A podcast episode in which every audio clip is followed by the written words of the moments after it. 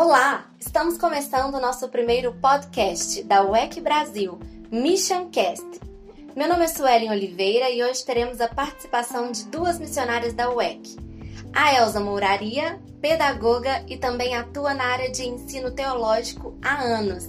Seja bem-vinda, Elza! Eu é que agradeço a oportunidade de estar aqui com vocês. É um prazer imenso participar desse, desse Mission Cast uhum. e que vai trazer para nós vidas que inspiram. Isso para mim é sempre inspirador de verdade. É um prazer estar aqui. Sim, estamos aqui também com a Gabi Azevedo, estudante de psicanálise e teologia, missionária rumo ao norte da África. Seja bem-vinda, Gabi! Muito obrigada, eu que agradeço também esse convite da UEC Brasil. Para mim é um prazer poder compartilhar sobre a vida do Study e eu acredito que vai ser um momento muito edificante para as nossas vidas. Com certeza! Hoje nós vamos falar sobre a vida de pessoas que inspiram, assim como a Elsa já falou e a Gabi também, no contexto missionário. Conversaremos aqui sobre a vida de Charles Thomas Studd, ou CT, para ficar mais fácil um ex-famoso jogador de cricket que largou tudo e foi servir ao Senhor. A vida dele tem muito a ver conosco, uma vez que ele foi o fundador da UEC. Baseados no livro Recuar Jamais, é que vamos bater esse papo. Muito bem, o livro nos conta que Studd nasceu na Inglaterra em uma família abastada. Seu pai, Edward Studd, construiu riquezas na Índia e largou o turf, corrida de cavalos, pela Bíblia se tornou um cristão fiel e sonhava que seus filhos também se convertessem. Influenciado pelo evangelista Moody e outro missionário que se hospedava em sua casa, Siti e seus irmãos decidiram entregar seus corações a Jesus. Siti era famoso pelo cricket e herdeiro de uma grande riqueza, mas depois que ele se converte, ele decide largar tudo e responder sim ao chamado do Senhor para a China.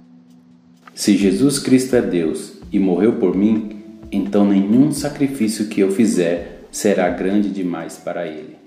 Teremos aí algumas frases, como vocês ouviram, frases do livro, que nós achamos muito importante que vocês vivenciassem esse momento com a gente.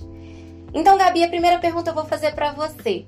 É nós falamos aí sobre Stud, né, que deixou aí é, tudo por amor a Jesus. Você que também é jovem, como você vê essa entrega de si de um vocacionado no Senhor, largando tudo? Qual é a sua visão sobre isso?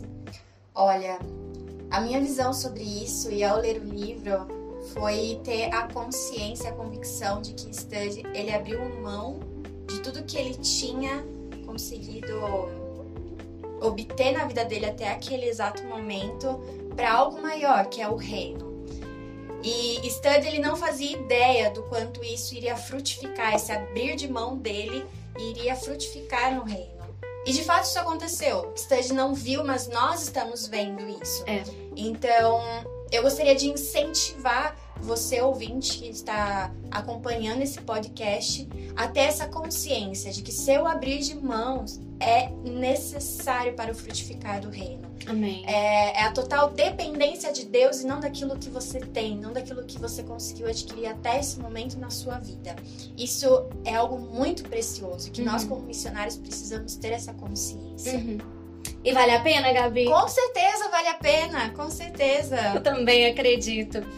É, aí na vida dele, né?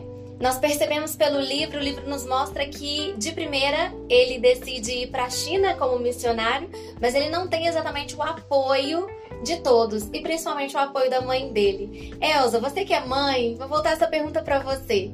Como que você vê essa questão aí das mães que têm dificuldade de abrir mão dos filhos para a obra missionária? É, na realidade, as mães sempre levam a fama, né? Por serem mulheres, serem assim mais sentimentais. Mas na realidade, os pais também, eu acredito que uhum. principalmente uhum. quando eles enviam as filhas, Sim. eles devem ter algum tipo de sensibilidade maior, né? Não que com os filhos não tenham, mas o coração dos pais funciona mais ou menos assim. Nós queremos ver os nossos filhos prósperos e felizes. Sim. Esse é o sonho de todo pai, de toda mãe. E quando é, a gente pensa isso, o parâmetro que nós usamos geralmente é o parâmetro que a gente vê aí. O que, que é? Vai estudar numa boa escola, uhum. vai é, conseguir o emprego dos sonhos. Para quê? Para poder viajar de férias, frequentar bons restaurantes, Ter uma casa própria. ter uma casa própria, tirar fotos bonitas nos lugares que visitar para poder postar nas redes sociais. É mais ou menos assim que é o parâmetro do mundo mesmo, né? O problema é justamente esse. A gente acaba comparando os nossos filhos é, com outros da mesma idade e a gente quer que eles estejam mais ou menos no mesmo patamar. Só que esse é um parâmetro de uma sociedade capitalista. Sim. Quando nós voltamos o- a- os, os nossos olhos para a palavra de Deus, que é o parâmetro que nós devemos usar como cristãos, Uhum. a gente vê que é totalmente diferente aquilo que Deus quer. O parâmetro de pais que amam ao Senhor Jesus e amam seus filhos, ah, o desejo deles é de fato que os filhos tenham um profundo amor pelo Senhor, Sim. que que- queiram de fato dedicar suas vidas ao Senhor e que, a- a- que Jesus seja o centro da vida deles. Esse é o parâmetro bíblico. Então, para que um pai e uma mãe solte né, as rédeas para que o seu Uhum. filho vá para um campo missionário, ele precisa de fato ter a mente de Cristo nesse Uhum. sentido. Precisa entender a superioridade da obra de Deus acima de qualquer outra, outra função nesse mundo. Se o Senhor chamou, ele é poderoso para fazer o restante. Sim. Daí, o, o que a gente pensa é que o melhor lugar para um filho nosso, quando nós usamos o parâmetro bíblico como base, é que eles estejam, se é para estar numa grande empresa trabalhando, que seja. Ou se é para estar no campo missionário, que seja. Se é para estar numa fornalha de fogo ardente, que seja. Se é para estar na cova de leões, que seja. Contanto que eles estejam no centro da vontade de Deus. Sim. É assim que pais devem pensar. Amém, amém, isso mesmo. Então, o livro vai discorrendo aí a história e então ele vai para a China. Lá ele trabalha arduamente e foi lá também que ele encontrou a Priscila. Quem é a Priscila? A mulher que mais tarde se torna sua esposa. O livro é recheado de cartas lindas de declarações dele para Priscila. Eu a amo por seu amor por Jesus. Eu a amo pelo seu zelo por Ele. Eu a amo por sua fé nele. Eu a amo pelo seu amor pelas almas. Eu a amo por me amar. Eu a amo por você ser quem você é. Eu a amo para sempre e sempre. Eles se casam na China e após a cerimônia fazem uma linda promessa, um para o outro e também para Deus. Nós nunca impediremos um ao outro de servir-te, Senhor. Ali na China, eles também têm as suas quatro filhas. Gabi, vou voltar outra pergunta para você. Você que está aí para se casar, a gente olhando o livro, a gente vê que ele é cheio de partes românticas, de um missionário até romântico, né? Nos surpreende ali em City.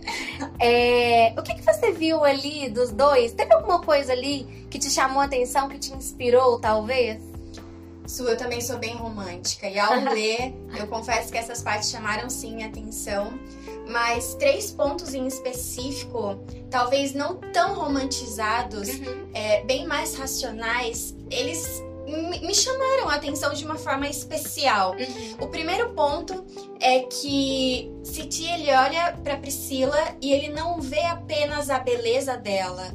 É, até porque a primeiro momento ele vê uma pessoa fraquinha, Sim, uma pessoa é, doente. doente, que, que talvez ele poderia até questionar o que que ela tá fazendo aqui. Mas ele, o, o, amor que ele sente por ela é algo é, fortificado a partir do momento quando ele consegue ver Jesus na vida de Priscila. Priscila, Verdade. ela era uma mulher que ela conseguia transmitir Jesus no- na Uhum. atitude dela, na fala dela.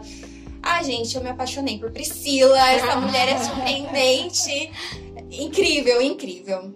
É, o segundo ponto é que eles, dentro do relacionamento deles, não existia uma competição. Eles Uhum. conseguiam cada um encontrar o seu lugar e nenhum atropelava o outro. Enquanto Citi era muito bom em relação à plantação, Priscila era muito boa com a administração. Sim. Então, eles dentro do relacionamento, eles não viviam essa competição, esse fardo de, de concorrência entre eles. Não, isso é saudável para o saudável relacionamento, entender a qualidade de cada um e cada um ficar ali de forma tranquila. E o terceiro ponto é que o que eles decidem no começo do relacionamento, eles levam isso até o final. Verdade. Então, isso me surpreendeu muito, muito. É difícil, né? Uma frase difícil. Eu nunca vou te impedir. E de fato, ela não voltou atrás, nem ele, né? Gente, eu nunca soube de nenhum outro casal que tivesse feito um compromisso desse diante de Deus. A gente vê que é um caso único, né? Uhum. E é um caso Muito lindo, né? Devem, devem ter casais, né? Mas é muito, muito é raro. Muito rara. É, quem e sabe a- foi único É, mesmo. e dá certo, né? Como deu certo. E dá certo, dois, né? exatamente. Verdade. Agora, ele fez a melhor escolha nesse sentido, como você estava falando sobre a questão da beleza, né? Porque a beleza passa. Uhum. Com os anos a beleza passa, mas aquilo que a gente tem dentro da gente, com os anos melhora. Sim. Então ele acabou pegando a melhor parte da Priscila, que foi justamente o que ele precisava mais tarde, que era essa parte boa de dentro dela, que é Jesus, que é essas capacitações que ela tinha e que ela colocou tudo a serviço do reino e que Sim. facilitou de uma forma extraordinária Sim. a, ampliação do ministério que Deus colocou na mão deles. Pois é. A mulher que teme ao Senhor será louvada. Até né? hoje, até 2020. Amém, Jesus, quero ser.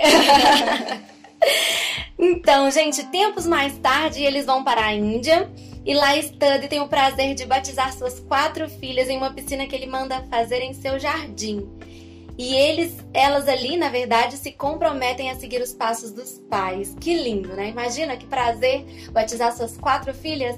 Elza, você que tem duas filhas lindas, é, vou voltar essa pergunta pra você. O que, que você vê ali na vida de Study que serviu como exemplo, Study e Priscila, né? Claro. Que serviu como exemplo para suas filhas, para que elas não se revoltassem contra Deus, mesmo vivendo momentos desafiadores. É, na realidade, nesse esse ponto do ministério está muito na mão dos pais, né? Eu diria que as duas palavras de ordem aí são sabedoria e prudência. Uhum. Por quê? Porque a gente tem que entender que quando Deus chama é, a- as pessoas para o ministério e elas têm famílias, têm filhos, né? São casadas. Uhum. A gente tem que entender que Deus chama o esposo, chama a esposa, chama os filhos, não Uhum. importa a idade deles, mesmo se estiver ainda gerando na barriga, já tem ali, já faz parte do projeto de Deus. Sim. O projeto, na realidade, não deve ser entendido como sendo só para o casal, é Uhum. para a família. E feliz é o casal que entende isso e que inclui os filhos nesse projeto, de uma forma mais direta ou não, mas que os filhos façam parte desse projeto. E durante esse, esse percurso aí, é importante que os pais saibam como administrar o ministério eh, missionário, né, do- do cam- no campo missionário, entendendo assim que nem tudo deve ser falado na frente dos filhos. Sim. Há realidades do campo missionário que realmente os filhos precisam participar, porque isso é história na vida deles, né? Da Uhum. fidelidade de Deus, das lutas e superações, etc. Mas existem coisas que os filhos não precisam saber, que são Uhum. coisas que talvez não faça parte da vida deles no futuro. E que às vezes os pais são tão abertos que eles acabam abrindo feridas no coração dos filhos Uhum. e que geram revolta, sementes que são contrárias àquilo que Deus gostaria para a vida deles. Então eu acho que a prudência e a sabedoria no, no compartilhar a vida e os problemas que envolvem a vida missionária são muito importantes, né? Para que o filho possa crescer sabendo que sim, há problemas, há dificuldades, há lutas, o inimigo é sujo mesmo, mas que ele entenda que ah, na obra de Deus essas coisas fazem parte. Agora, picuinhas, coisas que às vezes não edificam nem os adultos. Uhum. Nem contar para um outro adulto vale a pena, quanto Uhum. mais a gente compartilhar isso com os nossos filhos. Isso para mim é dar um tiro no pé, É. se você quer que os filhos não cresçam revoltados, Uhum. né? Então, uma coisa que eu acho importante e que eu acho que é, é, na vida do, do Charles Studd e da Priscila era bem visível, é que as filhas faziam parte do projeto. Uhum. O negócio é incluir mesmo, é você é o nosso missionáriozinho, né? Todos nós fomos chamados pelo Senhor para estar aqui e você faz parte desse projeto. Eu acho que isso alegra. Toda criança é participativa, É, é. né? Uhum. A criança quer participar, ela quer saber que quando ela chegar lá no céu, o galardão do papai e da mamãe vai ser dela também. Aham. Ela faz parte do todo. Eu Sim. acho isso extremamente saudável. E ademais, quando forem adultos, eh, sejam missionários de carreira ou não, né? Que pode Uhum. ser que não sejam, Uhum. mas eles terão assim histórias incríveis para contar de como Deus deu vitórias, de como o Senhor cuidou, de como o Senhor Sim. zelou, de como a presença de Deus era visível Uhum. no ministério dos pais, na vida Sim. deles, a fidelidade, Uhum. né, diante das privações e por aí vai. Sempre filhos de missionários fiéis têm boas histórias para contar e Uhum. não são revoltados. Sim. Eu acho que essa responsabilidade está na mão dos pais. Sim. E é muito importante também a gente perceber que quando são crianças, eles são crianças, né? É, Normais. eles, é, eles podem viver como crianças, né? E não colocarmos aquela responsabilidade que ele tem que.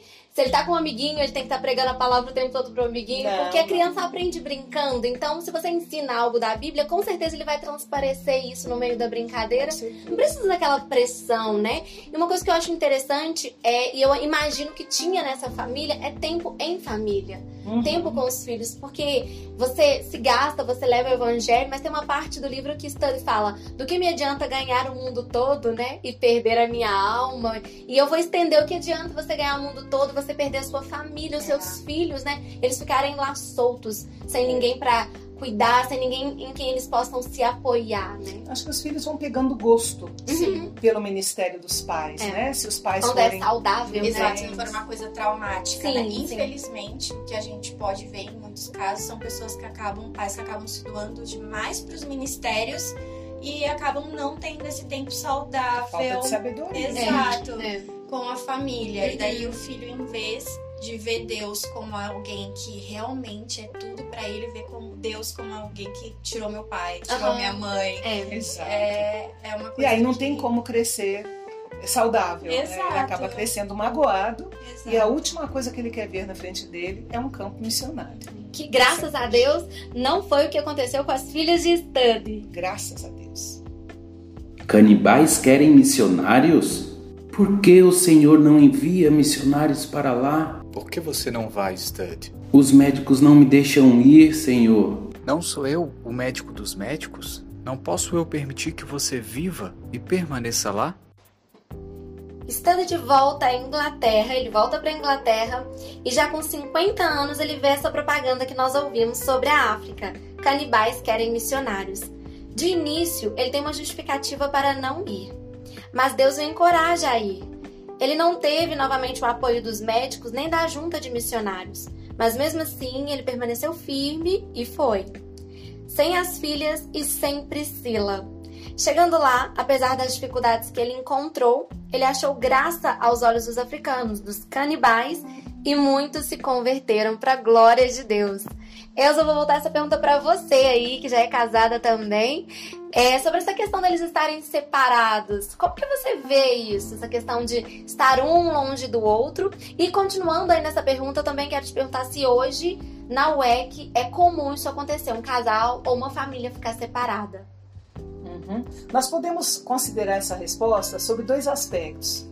Essa questão, né, sobre dois aspectos. Uhum. O primeiro aspecto, já foi mencionado aqui, é o aspecto de cunho espiritual. Gente, os dois fizeram um combinado, um voto diante de Deus no dia do casamento, vocês já mencionaram isso, que eles não iriam atrapalhar um ao outro de servir ao Senhor. Uhum. Então, esse é um acordo, assim, que a gente não tem o que questionar. Sim. Porque aquilo que é feito entre marido e mulher já não se questiona. Uhum. Entre marido, mulher e Deus, eu acho que a gente não deve questionar mesmo. Então, se eles resolveram que eles não iriam atrapalhar um ao outro e ficaram bem com essa situação, nós não podemos é, opinar e dizer Uhum. concordo ou não concordo, como várias coisas que acontecem entre um casal. Então, eu Uhum. diria que é de cunho espiritual, foi um tratado deles. O outro aspecto seria o aspecto histórico, porque esse momento da separação, né, entre aspas, deles, aconteceu num período entre guerras. A Primeira Guerra Mundial, que foi de 14, 1914 a 1918, e a Segunda Guerra Mundial, que começou em 1939. Uhum. Nesse período, aconteceu uma coisa muito interessante que até o jornal The Guardian diz que as- os homens deixaram de ser super-heróis Uhum. e as mulheres assumiram esse papel. Por quê? Porque os homens, em sua maioria, foram convocados para a guerra, né? Tinham outros tipos de atividades para o governo e as mulheres, então, foram às ruas, no sentido assim, saíram daquela condição de dona de casa, de Uhum. mãe, e foram atrás de sobreviver mesmo, de trabalhar e, e cuidar dos filhos e cuidar de tudo de uma vez. Eu acho que gerou essa mulher que nós temos hoje, né? Mil e uma é, utilidades, Às mil e uma tarefas. Exatamente. Eu acho que até exagerou um pouco. É. Mas na realidade, na época, era uma necessidade. Sim. Então, o, o período que a Priscila viveu com as quatro filhas, cuidando daquela da missão deles, né? Da missão é, evangelística, enquanto o marido estava na África, ela não era a única mulher nessa situação, com Uhum. quatro filhas, sozinha, cuidando de alguma coisa particular. Muitas mulheres na época estavam atravessando o mesmo período. Então, cristocidentemente, aconteceu na mesma época, né? Uhum. De modo que, sim, eu acredito que ela não foi criticada, não foi questionada, porque era uma coisa que era comum na época. Então, esses dois aspectos eu acho que nós devemos considerar. Inclusive, ela era responsável pela parte missionária de vários outros lugares, não era só Sim. na África, né? Uhum. Ela administrava muito bem junto com as filhas. Mais tarde, as filhas passaram também a, a- a dirigir a própria missão. Então, a gente vê que foram cinco mulheres valorosas Sim. cuidando da obra de Deus de uma forma muito especial.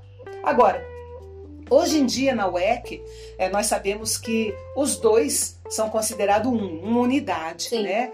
E significa que são inseparáveis. Uhum. Então, de acordo mesmo com aquilo que nós lemos na Bíblia, eh, marido e mulher não se separam, devem estar juntos em todas as suas atividades. Uhum. E é assim que a UEC eh, se- eh, procede hoje com os casais Sim. os dois são considerados uma unidade. Então, eu- agora, não devemos nunca, como eu disse, comparar um, o Charles, a Priscila e os casais atuais da UEC, porque eles foram únicos. Uhum. Em cento e quanto? 107 anos de UEC, Sim, outra eles época. foram os únicos. E numa época, como eu Uhum. disse, historicamente compatível comum, né? com tudo que estava acontecendo. Sim, sim. É, Siti era um homem de pulso firme, né, gente? Nós Muito. podemos ver aí na história dele que ele era um homem de pulso firme, sim. É, e que era bem recorrente ali naquela época também. É, com um temperamento um tanto quanto forte. Embora é, às vezes houvesse recebido cartas e pedido para ele voltar para Inglaterra para se cuidar, como foi o caso do tratamento dentário, que nós vimos ali uma história linda que Deus faz um milagre ali, envia um dentista para ele mesmo Lá na África, na África, no ato de fé, ele tinha realmente convicção de que Deus o queria exatamente ali na África. Nada o estremecia. Que também era próprio, às vezes, ali, né? Eu acredito que ele foi ali discípulo de Mood, que também seguia ali a mesma ideia e eram pessoas realmente desbravadoras, né? Gabi, é, vou fazer essa pergunta pra você. É, gente, porque a gente tem uma estudante de psicanálise aqui, né? não precisa analisar ele, não. Mas o que, que você vê dessa questão quando você lia ali e via que era um homem de pulso firme? No final do livro ele já era um senhorzinho que não levava desaforo pra casa, Teimoso. e teimoso, e tinha a palavra dele pronto. Olha, Suelen, confesso que quando eu estava lendo o livro, eu batia vários papos com Deus e falava, Deus, não é possível. Por que Stan falou isso? Por que, que ele fez isso? E por que que nesse momento, já que dizer a respeito da saúde dele, da integridade, que também afeta de uma certa forma o ministério, porque ele não retrocedeu, porque ele não voltou por um tempo. Tive várias conversas com Deus a respeito disso e confesso que em muitas das partes onde mostra esse temperamento um pouco mais forte de City Stud, eu pensava com, com aqui uma análise um pouco mais julgadora. Pensava, nossa, que cabeça dura, que teimoso, não acredito. Com todo respeito, lógico, é mas eu pensava, confesso que eu pensava. É, mas, após um tempo conversando com algumas pessoas e, e vendo um pouco mais esse perfil de Stud, acontece que o perfil dele é um perfil diferente, mas é um Uhum. perfil natural. As Sim. pessoas, elas são diferentes, né? É, mas eu, eu confesso que ao ler, eu, eu Você ficava ficou assim, brava com ele? eu fiquei um pouco brava com ele. Principalmente quando chegou no último capítulo. E eu esperava muito que ele fizesse esse. Esse, esse acordo de novo com, com o genro e resolvesse a situação entre eles. E quando ele morreu sem fazer isso, de soltar o eu perdoo. Porque eu acho que na nossa cabeça, é assim, vamos pensar de forma cristã, existem vários pa- padrões a serem seguidos. Principalmente Sim. quando a gente diz sobre um missionário, sobre Aham. um plantador. Então existe todo o- um. Como que eu posso dizer Um isso? Todo um Uma romantismo. ilusão. Que a pessoa tem que ser perfeita. É.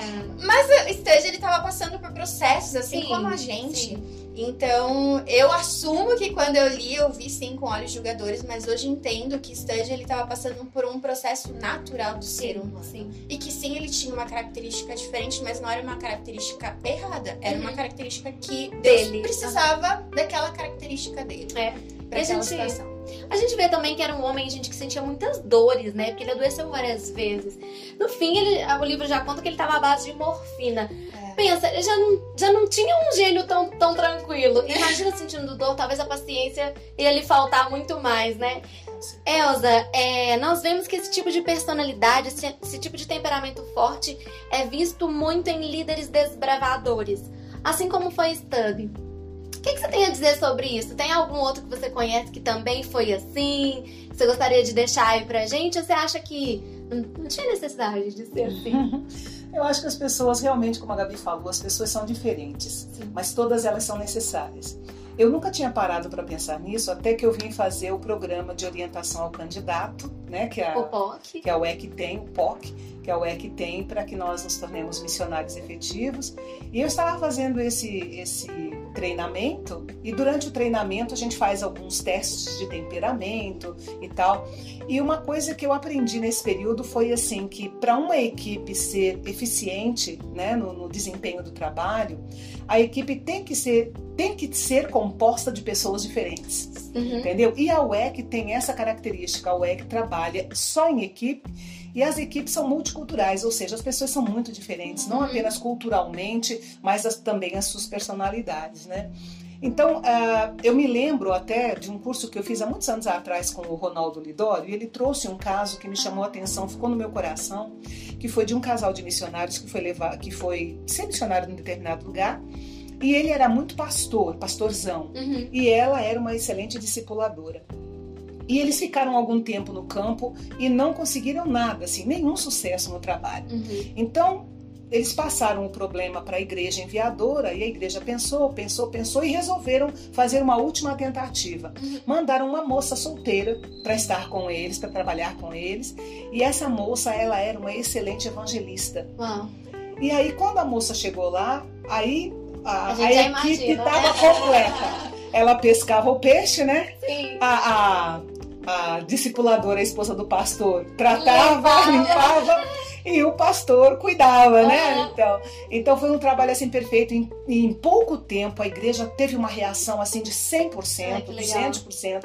Foi um... Então a gente começa a perceber o quê? Que todas as pessoas de alguma forma elas são necessárias. Aquelas mais compenetradas, mais calmas, que pensam, idealizam, planejam, e aquelas mais ousadas, que vão e fazem, né? E outras assim como você tem de que Deus precisava de uma pessoa com o perfil dele lá no coração da África. Uhum. Uma pessoa muito sensível não ia aguentar a dor de dente, É. a asma terrível que ele sentia, não ia, ela não ia ter gás, ela não ia ter pulso Enfrentar os canibais. para enfrentar os canibais. Então, existe uma personalidade. Claro que eu sei que o Senhor atua nisso, mas Deus também atua através da nossa personalidade. Sim, sim. É muito legal a gente ver que a gente se converte, mas o Senhor não muda a nossa personalidade. Uhum. Ele faz com que o Espírito trabalhe nas partes negativas e as partes positivas apareçam mais. Mas ele não muda. Uhum. Ele mostra pra gente como que a gente pode mostrar o nosso lado positivo. Legal. Então eu acho importante a gente ver o apóstolo Paulo, por exemplo. Uhum. Na minha opinião, ele era um cara ruim.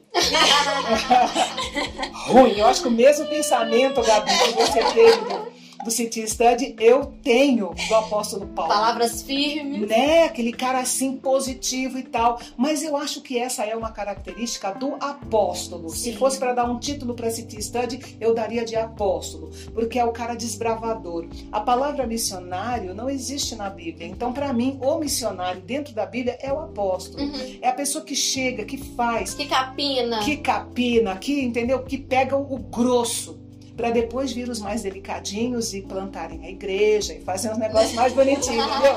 Mas a obra de Deus, ela, é- ela é linda justamente por causa disso. Uhum. Tem lugar para todo mundo na sua diversidade que forma o todo e a obra de Deus tem avançado ao longo de milênios através de pessoas como City Study e como outros mais delicadinhos.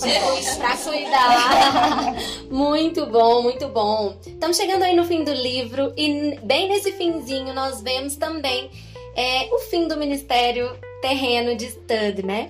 Priscila já havia falecido e antes de Stud falecer, ele deixa algo escrito. Conforme acredito, agora estou à beira da minha partida deste mundo, mas tem algumas coisas pelas quais me alegro. Deus ter me chamado para a China e eu ter ido, mesmo diante das ferrenhas oposições de todos aqueles que eu tanto amava. Eu ter servido com alegria, tal como Cristo falou para aquele jovem rico fazer. Eu ter aberto mão de minha vida deliberadamente diante do chamado de Deus quando eu estava sozinho. Em 1910, a bordo do navio a vapor de linha regular para este trabalho, o qual daquele momento em diante não seria apenas para o Sudão, mas para todo o mundo não evangelizado. Agora, só o que me alegra é que quando Deus me deu um trabalho para fazer, eu não me recusei a fazê-lo. Hoje vemos os frutos de toda a entrega de Stanley. E nós somos parte disso, né, gente? Sim. Vocês se consideram parte disso? É, então, foi até o fim, né? Combateu ali o bom combate. E nós sabemos que a igreja não acabou, né? Aquela igreja ali onde ele foi ali plantado, onde ele começou ali na África, não acabou. Elza, você que é uma enciclopédia ambulante, conta pra nós aí como que tá essa igreja hoje. Tem notícias de como estão os irmãos, se ela cresceu, se ela não cresceu. Morreu, eu sei que ela não morreu. É, antes de responder a sua pergunta, eu acho que a gente precisa considerar que é, City Study deu a vida dele, foi como também uma semente que morreu, né? Ele Sim. deu, ele se, ele se, ele renunciou a si mesmo em Total. prol de uma obra que hoje, né, hoje 2020, quase 2021, nós olhamos para trás e vemos muitos frutos. Uhum. Com certeza. Né? Nós temos aí quase 2 mil missionários ao redor de todo o mundo falando de Jesus só a partir da UEC que foi fundada pelo CETI Study. Uhum. Né? Então a gente vê é, Ampliou, né? e só do Brasil tem aí quase 150 missionários ao redor do mundo. Então, os frutos da vida dele e da Priscila, que obviamente ele não teria conseguido sem ela, né? A gente sabe disso, que ela foi muito eficiente naquilo que ela fez em prol do ministério.